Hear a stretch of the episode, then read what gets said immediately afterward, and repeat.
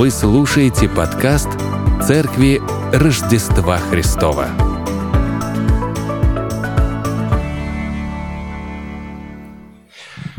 Для того, чтобы нам понять сегодняшний отрывок послания в Рим, 13 глава, первых 7 стихов, нам необходимо перенестись в прошлое и попытаться посмотреть на мир глазами современников апостола Павла. Попробуем. Римская империя – приблизительно 58 год нашей эры. К этому моменту Римская империя уже оформилась и заняла известные нам географические границы и доминирующее положение ну, во всем мире – это военная машина, которая силой покоряла новые территории и провозглашала на ней правление Цезаря, называя это мир и безопасность. Вот эти два важных и ключевых вопроса, э, вот эти слова, которые приходили, они разрушали все или почти все и говорили, а вот теперь у вас наступил мир и безопасность.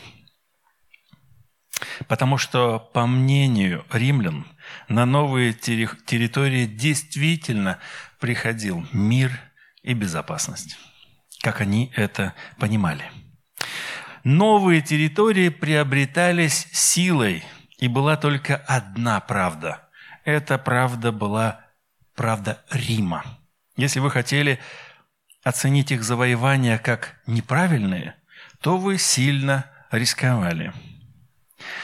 Палестинские земли, на которых проживали евреи того времени, эти земли представляли собой совершенно не мир и безопасность. Ну, по факту. Поразглашено было мир и безопасность, но по факту мы знаем, что там были постоянные волнения, которые необходимо было усмирять и волнителей пресекать. Так мы читаем в Деяниях в пятой главе. «Ибо незадолго перед сим явился Февда, выдавая себя за кого-то великого, и к нему пристало около четырехсот человек, но он был убит, и все, которые слушались его, рассеялись и исчезли. После него во время переписи явился Иуда, галилеянин, и увлек за собой довольно народа, но он погиб, и все, которые слушались его, рассыпались. И мы знаем, что через 10 лет после того, э, как было это послание написано, послание в Рим, была война между Иудеей и Римом, называемая э, Иудейская Римская война, которая закончилась в 70 году полным разрушением Иерусалима и храма который не восстановлен, как мы знаем, до сих пор. Правление Рима – это было подчинение, основанное на силе и проливании крови. В момент написания апостолом Павлом этого послания Римом правил Нерон. В Деяниях 18 главе мы также читаем об императоре Клавдии, который повелел всем иудеям удалиться из Рима. Как Клавдий стал императором? Случайно. Клавдий – это один из самых забавных императоров Рима. Он вошел в историю как человек, которого природа только начала создавать, но не закончила. Именно так о нем отзывалась его собственная мать. Она не любила сына, потому что, потому что он рос болезненным и слабым ребенком. Но если он болезненный и слабый, в этом уже все и проявляется. А, и он также не отличался умом и сообразительностью, по ее мнению. И поэтому, желая кого-нибудь оскорбить, она часто произносила фразу «Да ты еще глупее, чем мой Антоний!» Представляете, да? «Да ты еще глупее, чем Пашка!» Или там Лешка – все-таки ты что? Ну вот, вот он, а, Клавдий. До него императором был его племянник Калигула. Его племянник. Жестокий, и властный. Калигула проявлял к своему дяде, потому что дядя претендовал ведь на престол, особую жестокость. Вот, и кроме унижений и оскорблений, он умудрился его вогнать в огромнейшие долги. И так бы все и продолжалось, если бы не если бы не, жестокость императора Калигулы встала поперек горла всему народу, и было принято решение его ликвидировать. И январским вечером Калигула в сопровождении двух сенаторов своего странного дяди Клавдия возвращался из театра. И в темном переулке эту компанию э, подкараулили претарианцы, то есть гвардия, императорская же гвардия, они его и предали. Нападавшие имели мечи и много другого оружия, поэтому ни Калигула, ни его жена, ни дочери, они не могли в этом случае спастись, поэтому они были убиты. Убиты были и сенаторы, которые шли с ним. Однако трусливый Клавдий в этом случае выжил, благодаря тому, что плелся где-то далеко позади этой компании вот, и своих родственников, потому что его-то и близко к себе не подпускали. Шел на расстоянии. Вот. Так что получилось так, что бах, и он император. Четвертой женой Клавдия у него было первая, вторая, и где-то ему было лет уже там 50 или почти 60. У него была четвертая жена, вот, Агриппина. Жена, на самом деле, его была сестрой вот этого Калигулы, то есть его племянница. Вот. И в конце концов она добилась того, чтобы ее сын, этой Агриппины, был усыновлен а, Клавдием. То есть Нерон. Нерон, нерожной сын а, Клавдия, был усыновлен, а в конце концов Агриппина отравила Калигулу, ой, извините, Клавдия, и тем самым обеспечила трон своему сыну Нерону, о котором мы чуть позже тоже поговорим. Этот исторический экскурс поможет нам понять вот эти первые семь стихов 13 главы, которые мы сейчас с вами прочитаем. «Всякая душа да будет покорна высшим властям, ибо нет власти не от Бога. Существующие же власти от Бога установлены. Вы должны эти слова сейчас слушать в контексте того, что сейчас только что мы рассказали о трех императорах. О Клавдии, о Калигуле и о Нероне. Посему э,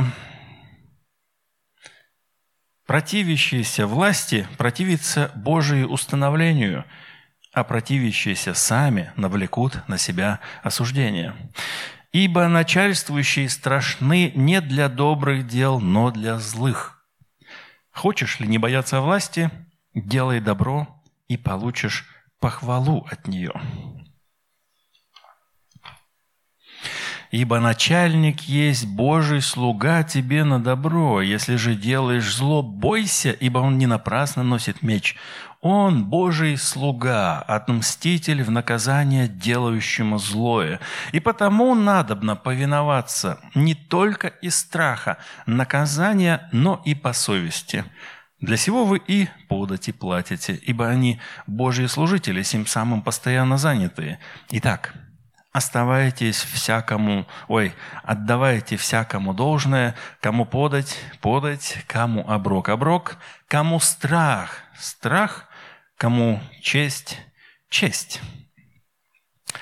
Нет власти не от Бога. Всякая душа да будет покорна высшим властям – ибо нет власти не от Бога. Существующие же власти от Бога установлены. Мы можем с вами задаться вопросом, а как же Гитлер или Сталин? Или вот совсем вчера праздновали 80-летие полного освобождения блокадного Ленинграда. Во время этой блокады огромный город был заперт, и люди умирали. Или освобождение Холокоста, э, э, не Холокоста этого, ну, ладно, вы понимаете, о чем речь, да? То есть вот эти страшные, страшные вещи, которые творились. Как тогда? Нерон, в конце концов, который активно начал гонение на христиан. Ведь он что устраивал? Он устраивал такие казни, которые называли факелы Нерона. Это когда христиан привязывали к столбу на возвышенности, обливали их маслом, подкладывали хвороста и поджигали, чтобы они светили людям. Да, есть и картина такая, но погрузиться в этот исторический контекст нам поможет одноминутный отрывок из э, художественного фильма, фильма «Павел, апостол Христа». Можно свет приглушить чуть-чуть. И если звук у нас готов, то я включу.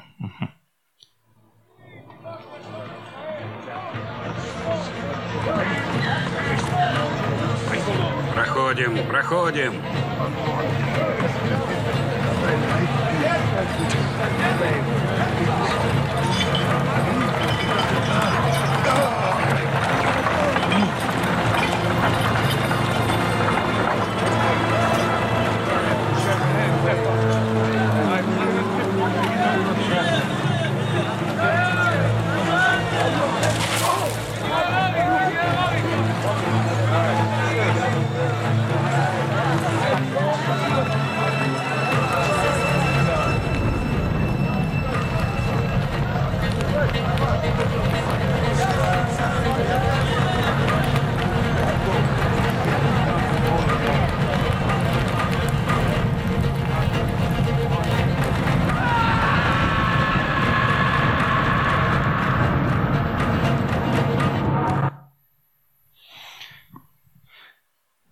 Также и во времена Гитлера и Сталина мы знаем, что были развязаны жестокие преследования, приведшие к миллионам жертв, помимо жертв участников боевых действий. Это искушение сказать, что Бог тут совершенно ни при чем. Но не нужно быть адвокатом Бога. Он в этом не нуждается. И он сам за себя постоит. И апостол Павел, соглашаясь с другими библейскими авторами, твердо заявляет, существующие же власти от Бога установлены.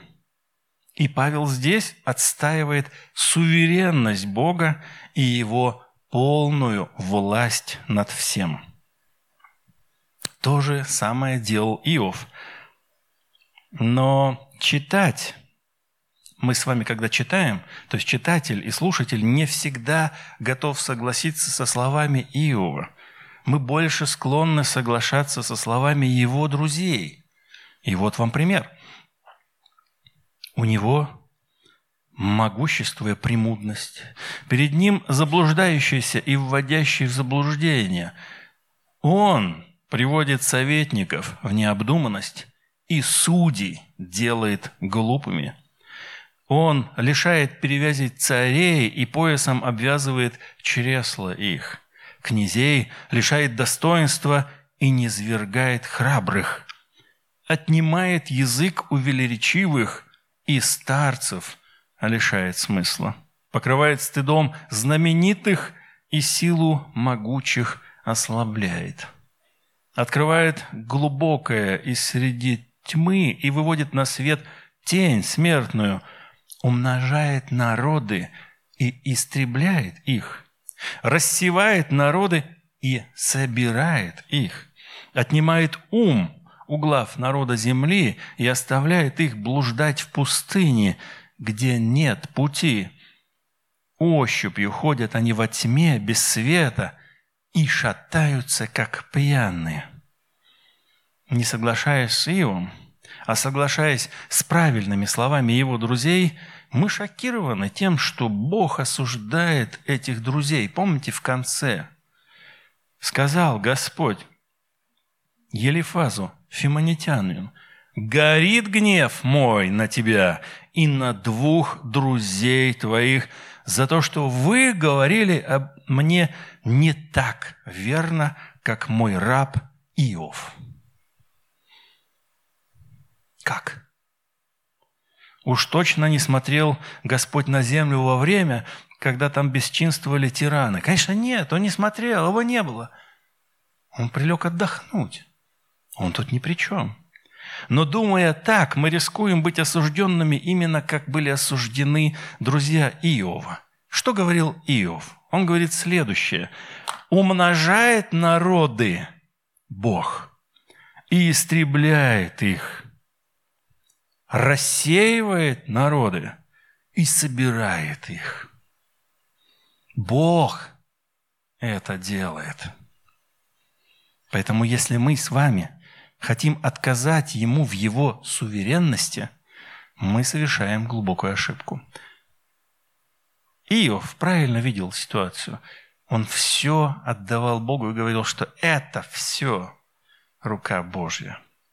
Поэтому мы с вами читаем следующий отрывок совсем по-другому. Говорим, что «ибо нет власти от Бога» существующие же власти от Бога установлены. И как вы помните, апостол Павел пишет эти слова во времена правления Нерона, а до него правлением занимался Клавдий, а до него был Калигула, ну и до, до Цезаря, если пойти туда, да. Казалось бы, а где демократические выборы, честные начальники, любящие свой народ? Где все это? Что-то это совершенно не беспокоит апостола Павла. Он правильно понимает природу власти. И мало людей, кто по-настоящему правильно понимает природу власти. И сегодняшний отрывок должен помочь нам с вами – понять природу власти и найти свое место в той иерархии, которую Бог установил. Пилату был преподан урок об источнике власти. Пилат говорит ему, «Мне ли не отвечаешь? Не знаешь ли, что я имею власть распять тебя и власть имею отпустить тебя?» Иисус отвечал – ты не имел бы надо мной никакой власти, если бы не было дано свыше тебе. Власти мощи и до Пилата в прошлом получали подобного рода уроки. Вот какой урок усвоил э, Навуходоносор, вавилонский царь. Помните красивое слово? Навуходоносор – Сможете произнести? Когда он почти сошел с ума, когда он кушал траву, через вот это уничтожение, подчинение, он в конце концов пришел в себя и понял, что власть – это, слушайте, что он говорит, повелением – бодрствующих это определено, и по приговору святых назначено, дабы знали живущие, что Всевышний владычествует над царством человеческим и дает его кому хочет, и поставляет над ним уничиженного между людьми. А вообще-то на тот момент Вавилонский царь был равен царю Э, римскому, который полностью подчинял себе весь мир тогдашний цивилизованный. И также урок о власти был преподан Иисусом ученикам, а вместе с ним и нам. Слушайте, что он говорит. И приблизившись, Иисус сказал, «Дана мне всякая власть на небе и на земле». Вот, кстати, если этим всем предыдущим была дана власть на земле, то Иисус говорит, что дана мне всякая власть и на небе, и на земле. Почему мы называем пантократор? То есть вседержитель. А, но мы с вами опускаемся на землю и признаем, что когда человек правит огромными территориями, народами, то люди начинают в нем усматривать что-то божественное. Они не могут к нему уже просто подойти и просто пожать руку. Привет, там, чё как там, Владимир Владимирович, там, чё как, заходи. Ведь не скажете вы так, не скажете, когда окажетесь вдруг один на один. Не сможете. А теперь представьте, что вы оказываетесь прям у, у самого Цезаря, Нерона. И как вы с ним будете общаться? Да? И получив начало от Цезаря, вот эта вот идея божественной передачи власти, культ императора полностью оформился уже при Диоклетиане, то есть в третьем столетии, когда и начались страшные гонения на церковь. Ну, уже после этого э, этот культ стал сходить потихонечку на нет, но очень много людей пострадали. Понималось, что верховная власть, самая верховная власть, это римский император. И этот римский император дает от своей власти уже всем остальным. Поэтому он наделяет их полномочиями управлять провинциями – сам же он Бог. И называли его Господь. Хокюриос. Господь. Поэтому, когда христиане вдруг начали говорить, что Иисус Хокюриос, то есть Господь, вот тут уже получилась нестыковочка, потому что Господь в Римской империи уже есть. Поэтому нам кажется, что и Павел, и Петр, когда мы не знаем этих моментов, когда они пишут о послушании властям – нам кажется, что они играют в какую-то политическую игру, желая, э, как сегодняшние некоторые э, христианские лидеры церковных объединений, они как бы заигрывают с властью, желая получить от нее преференции. Но так ли это в случае с Павлом и Петром? Вот что пишет апостол Петр. Итак, будьте покорны всякому человеческому начальству для Господа, царю ли, как верховной власти, правителем ли, как от него посылаемым для наказания преступников и для поощрения делающих добро. Дословно, он здесь призывает быть послушным всякому созданными человеками авторитету. Вот то, что здесь у нас переведено, переведено как «будьте покорны всякому человеческому начальству», он буквально пишет всякому созданному человеками авторитету. И далее называет уже эти авторитеты. Император, проконсулы, пропреторы, префекты. Так вот, то, что пишет а, Петр, это преступление. Император Августейший, он не созданный человеками авторитет в представлении римлян. Они думали иначе, и всех, кто с этим не соглашался, принуждали признать, что именно он есть авторитет, кюриос, Господь. И мы знаем, что в конце концов даже сам апостол Павел был казнен. И вот какой интересный момент. Мы можем с вами на практике пережить, визуализировать для себя нечто – я попросил зажечь уголь. Уголь зажгли. Он сейчас стоит на столике. И я вот попрошу, не постесняйтесь, вот просто там есть ладан, подойдите и чисто для своего опыта возьмите ладан и положите на этот уголек. И чуть-чуть, буквально минуточку, секундочку задержитесь, посмотрите, как он начинает гореть. Сделайте это, не постесняйтесь, мы подождем. Это, это просто.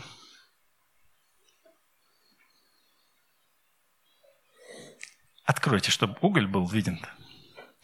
И не торопитесь ходить, посмотрите, как он горит. Как он загорается, как он начинает дымить. И как это просто положить уголек на огонек, верно?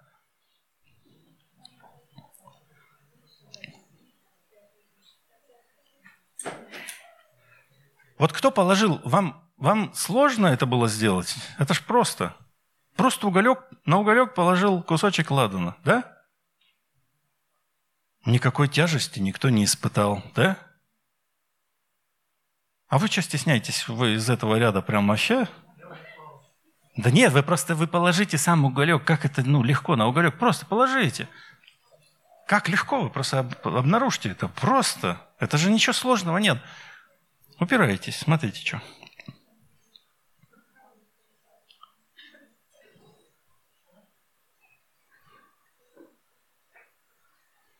Как тяжело было? Положил все, да? Что там? И дым, дым пошел.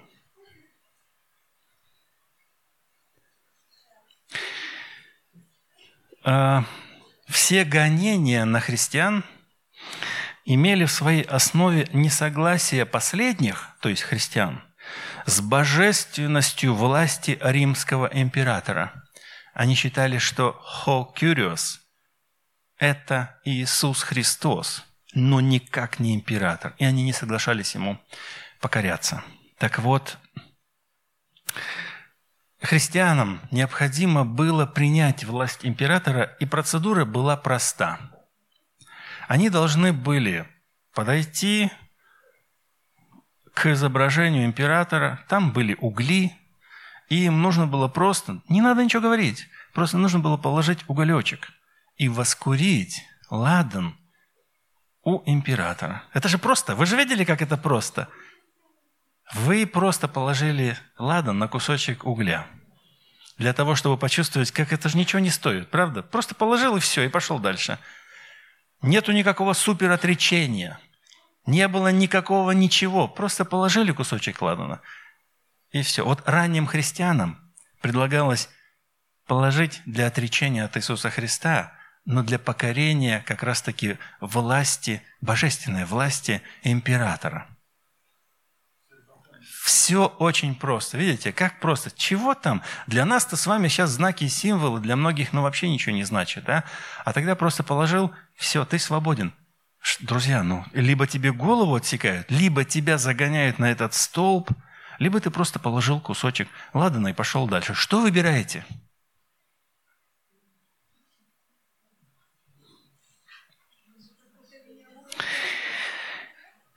И вот Павел вот во всем этом контексте пишет о том, что власть, всякой власти дана Богом и утверждает, что иного просто быть не может. Ибо нет власти не от Бога. Существующие же власти от Бога установлены. Мы с вами погрузились в тот контекст – когда люди переживали страшные мучения, гонения и читают вот такие вот стихи, отрывочки в письме, что власти установлены от Бога.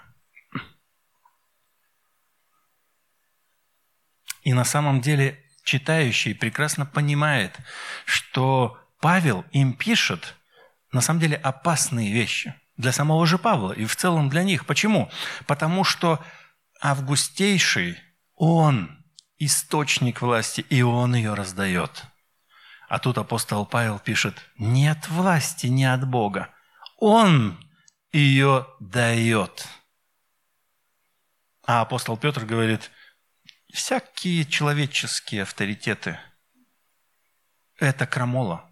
За это как раз таки и казнили – Поэтому ни о каком заигрывании перед властью и речи быть не может. Никакие политические очки и дивиденды библейским авторам не нужны, потому что они имеют близкое общение с Богом и единение с истинным источником всякой власти. То есть они понимают, кто источник этой власти – и поскольку все то, что мы видим во власти, происходит с ведения Божьего, ну, Иов бы сказал бы примерно так, «ты делаешь, Боже». Но на самом деле вот это как раз тяжело, что э, он как бы говорит, это ты делаешь, Бог. Он бы так и в отношении Сталина сказал, и в отношении э, того же Гитлера сказал, это ты сделал, Бог. Потому что именно он дал эту власть. Тяжело это осознать. Но всякая власть, если бы Бог ее не дал, ее бы не было в руках властителя. И нам необходим отклик в виде послушания. И об этом пишет Павел. «Всякая душа да будет покорна высшим властям». И еще он пишет здесь же, «Посему противящиеся власти противится Божьему установлению». Бытует такое, что, обретя Христа, истинного Господина своей жизни, новый верующий думает так, «Теперь мне все нипочем, и вся эта светская власть не власть». Такое случается и сейчас. Такое же случалось с самого момента зарождения христианства. И на самом деле то, что я назвал выше, это проблема понимания власти, а вернее желание ее отсутствия в твоей жизни. Помните, как-то был задан вопрос, и мы читаем его в Евангелии от Иоанна. Кто говорит «я люблю Бога», а брата своего ненавидит, тот лжец.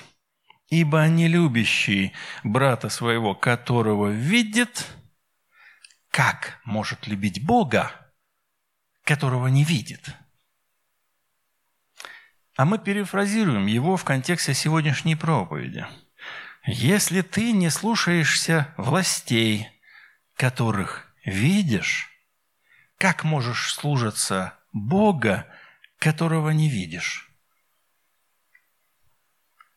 Проблема послушания – это извечная проблема.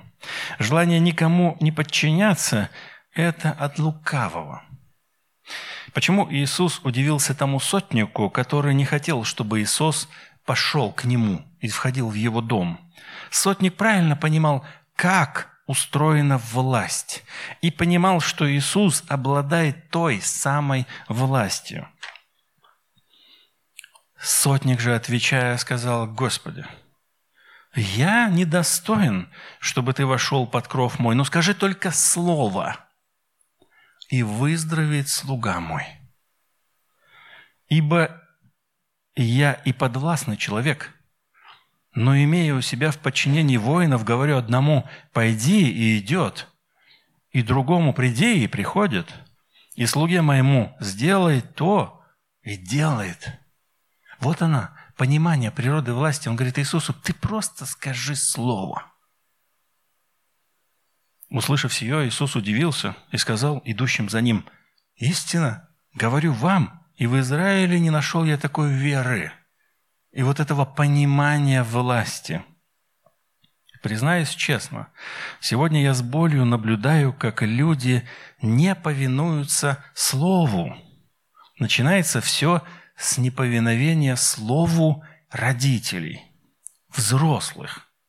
Когда я вижу, как родители отдают указания своему ребенку, а он и ухом не ведет, то я понимаю, что это и есть начало проблемы – Признаюсь, я такое видел и в нашей церкви. Проведите ревизию послушания в вашей семье. Как дети слушаются родителей. Как жена слушается мужа. Как муж слушается Господа. Но подобное можно встретить и в контексте, и в разрезе устройства поместной церкви, когда ничего не значит, что тебе говорит старший служитель. Он видит, что человеку для духовного роста необходимо сделать то-то или то-то, он дает ему такую рекомендацию, к примеру, поскольку приказывать вроде и не принято, но он дает рекомендацию, а слушающий и ухом не ведет – к примеру, ты видишь, что этому человеку нужно прочитать там такую-то книгу, обогатиться таким-то опытом и даешь такую-то рекомендацию. Но в ответ ты видишь равнодушие и пожимание плечами. Проблема понимания власти – это глобальная проблема. Ведь взбунтовавшийся ангел Люцифер восстал против власти Бога. И этот порог является частью прошивки – человека при его рождении. Помню, однажды, когда мне было еще лет семь, это было очень давно, мы шли с отцом домой из садика, и он держал меня за руку. Вот я был маленький, держал меня за руку. Вот, значит, я совсем уж был малыш. Вот, мы отошли чуть-чуть в сторону, чтобы пропустить проезжающую милицейскую машину, милицейскую, с мигалками, сиренами. А, и вот в этот момент мне был предан урок гражданской ответственности. И при этом было добавлено, не хочешь бояться таких автомобилей, не твори беспорядок, не совершай преступления. Будешь спокойно проходить и не будешь бояться ничего. Едет, значит, не по тебе едет. Мой отец не читал Нового Завета, но высказал идею, какую нам озвучивает здесь, в этом отрывке, апостол Павел. «Хочешь ли не бояться власти? Делай добро». Был период в истории нашей страны, и не один, который захватили наши деды, ну или прадеды для кого-то, когда не было прочно установленной власти. Надел буденовку, красные пришли. Снял буденовку. В кино это смешно выглядело, но на деле ведь очень страшно. И можно об этом долго говорить, но лучше вам самим почитать, к примеру, Михаила Шолохова «Тихий дон». Хорошо описывается этот, этот безвластие пример. Здесь стоит добавить вот какой момент. Павел неск, э, несколько раз называет представителя власти слугой Божьим. Слуга. Как мы называем диакон, вот диакон, это вот он называет диаконом Божьим. Из этого становится очевидна иерархия и то, чем должны, должны заниматься эти правители – следить за порядком. То, что они порой узурпируют власть и превращаются в тиранов, это проявление их падшей природы вопреки тому, к чему они призваны и чем им положено заниматься. Для сего вы и подати платите, ибо они Божьи служители, сим самым постоянно заняты. Да они у Бога на зарплате. Служители Бога на зарплате. Тем более в дополнение к слугам диаконы, он добавляет здесь э, еще слово служители и использует другое слово э, литургос. Литурги Божьи. Отсюда слово литургия. Да? Вот это религиозный термин. То есть они литурги Божьи – Естественно, если ты на зарплате у Бога, то и должен, должность у тебя должна быть религиозная, литург Божий. Теперь вы знаете, как они называются. Вот. Но откуда же взяться этой зарплате? Мы вносим свои средства в бюджет. К примеру, город Москва. Мы видим, как хорошо развивается город. Но за счет чего? И мы очень часто э, слышим такие, знаете, э, такие вот идеи, как будто бы Москва забирает деньги у всех остальных регионов и жирует за счет всех других. Это неправда.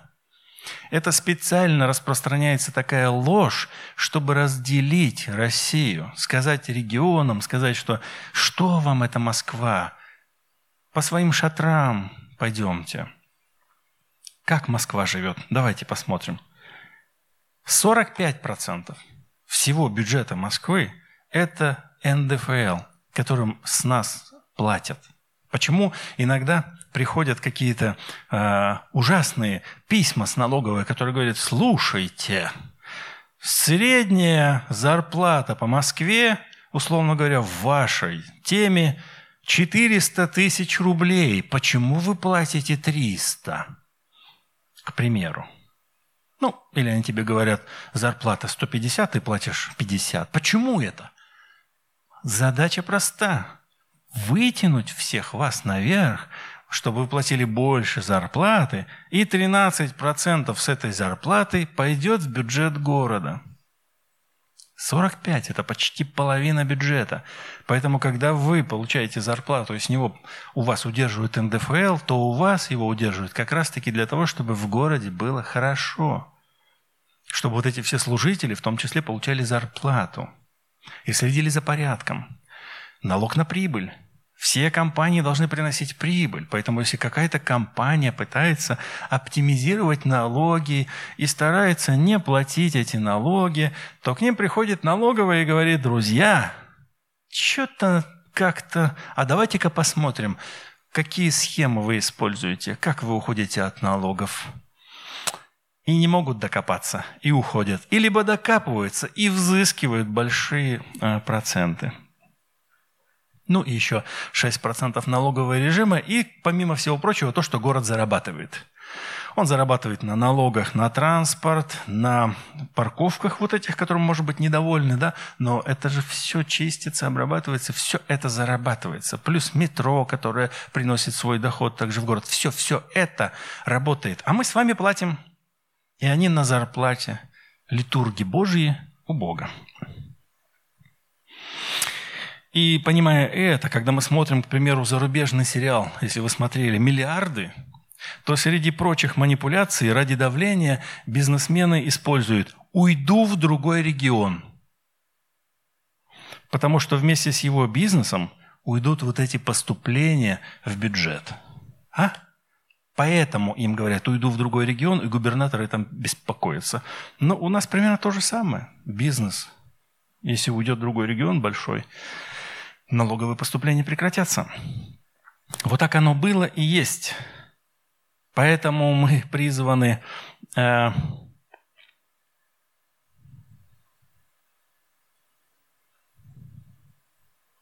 платить налоги и слушаться власти. Если мы этого делать не будем, эта система, эта иерархия не будет функционировать. Это приведет к безобразию – и это противно тому порядку, который установил Бог. Сегодня из страны 404, устроившей у себя не одну смену власти, звучат призывы к россиянам свергнуть свою власть. Эти призывы по своей природе противоречат тому, что мы читаем в Священном Писании. Полностью, конечно, быть независимыми мы не можем – мы живем в сплетении разнородных обязательств. Обязательства родителей, детей, супругов, работников, граждан Божьих. И для нас простое установление, что мы в этом сплетении обязательств, в этом порядке должны делать. Апостол Павел говорит, «Итак, отдавайте всякому должное. Кому подать? Отдавайте ему подать. Кому оброк? А давайте оброк. Речь идет о налогах и на взносах всяких. Кому страх? Отдайте ему страх. А кому честь? Тому отдайте честь. Итак, с чем же нам отправиться сегодня домой после прослушанного? Во-первых, вам может не нравиться ваши власти – но просто согласитесь с авторами Библии. Под властями я сейчас подразумеваю абсолютно все власти. Ваши родители, ваши мужья, начальство ваше на работе, государственные власти. Они могут просто не нравиться. Потому что мы хотим свободы. Да? Мы не хотим слушаться. Кто мы? Мы те, кто не хочет подчиняться. Итак, согласитесь с авторами Библии с тем, что за всем стоит Бог. Если у этого человека, который вас распинает, есть власть, власть, то получил он ее от самого Бога. Просто примите это. Осознайте, что желание не подчиняться – это от лукавого – если вас подмывает к непослушанию и вам 15 лет, то это пройдет. Должно пройти. Но если вы, вы старше, и вас по-прежнему подмывает к непослушанию, то вы в опасности. Другими словами, вы противитесь самому Богу. Осознайте свое место в иерархии власти – если она у вас есть, то используйте ее правильно, так, как и задумано Богом. Когда мы уходили из дома, всегда назначали кого-то из детей главным. Младший ребенок тоже мог остаться главным над животными. Это значит э, то, что у тебя, слушающего, какая-то власть да есть. Осознай место свое в иерархии власти и пользуйся тем, что имеешь правильно. Осознай то, что вся власть в руках Господа нашего Иисуса Христа. Он вседержитель. Ему поклоняйся и Ему одному служи. Помолимся Господу.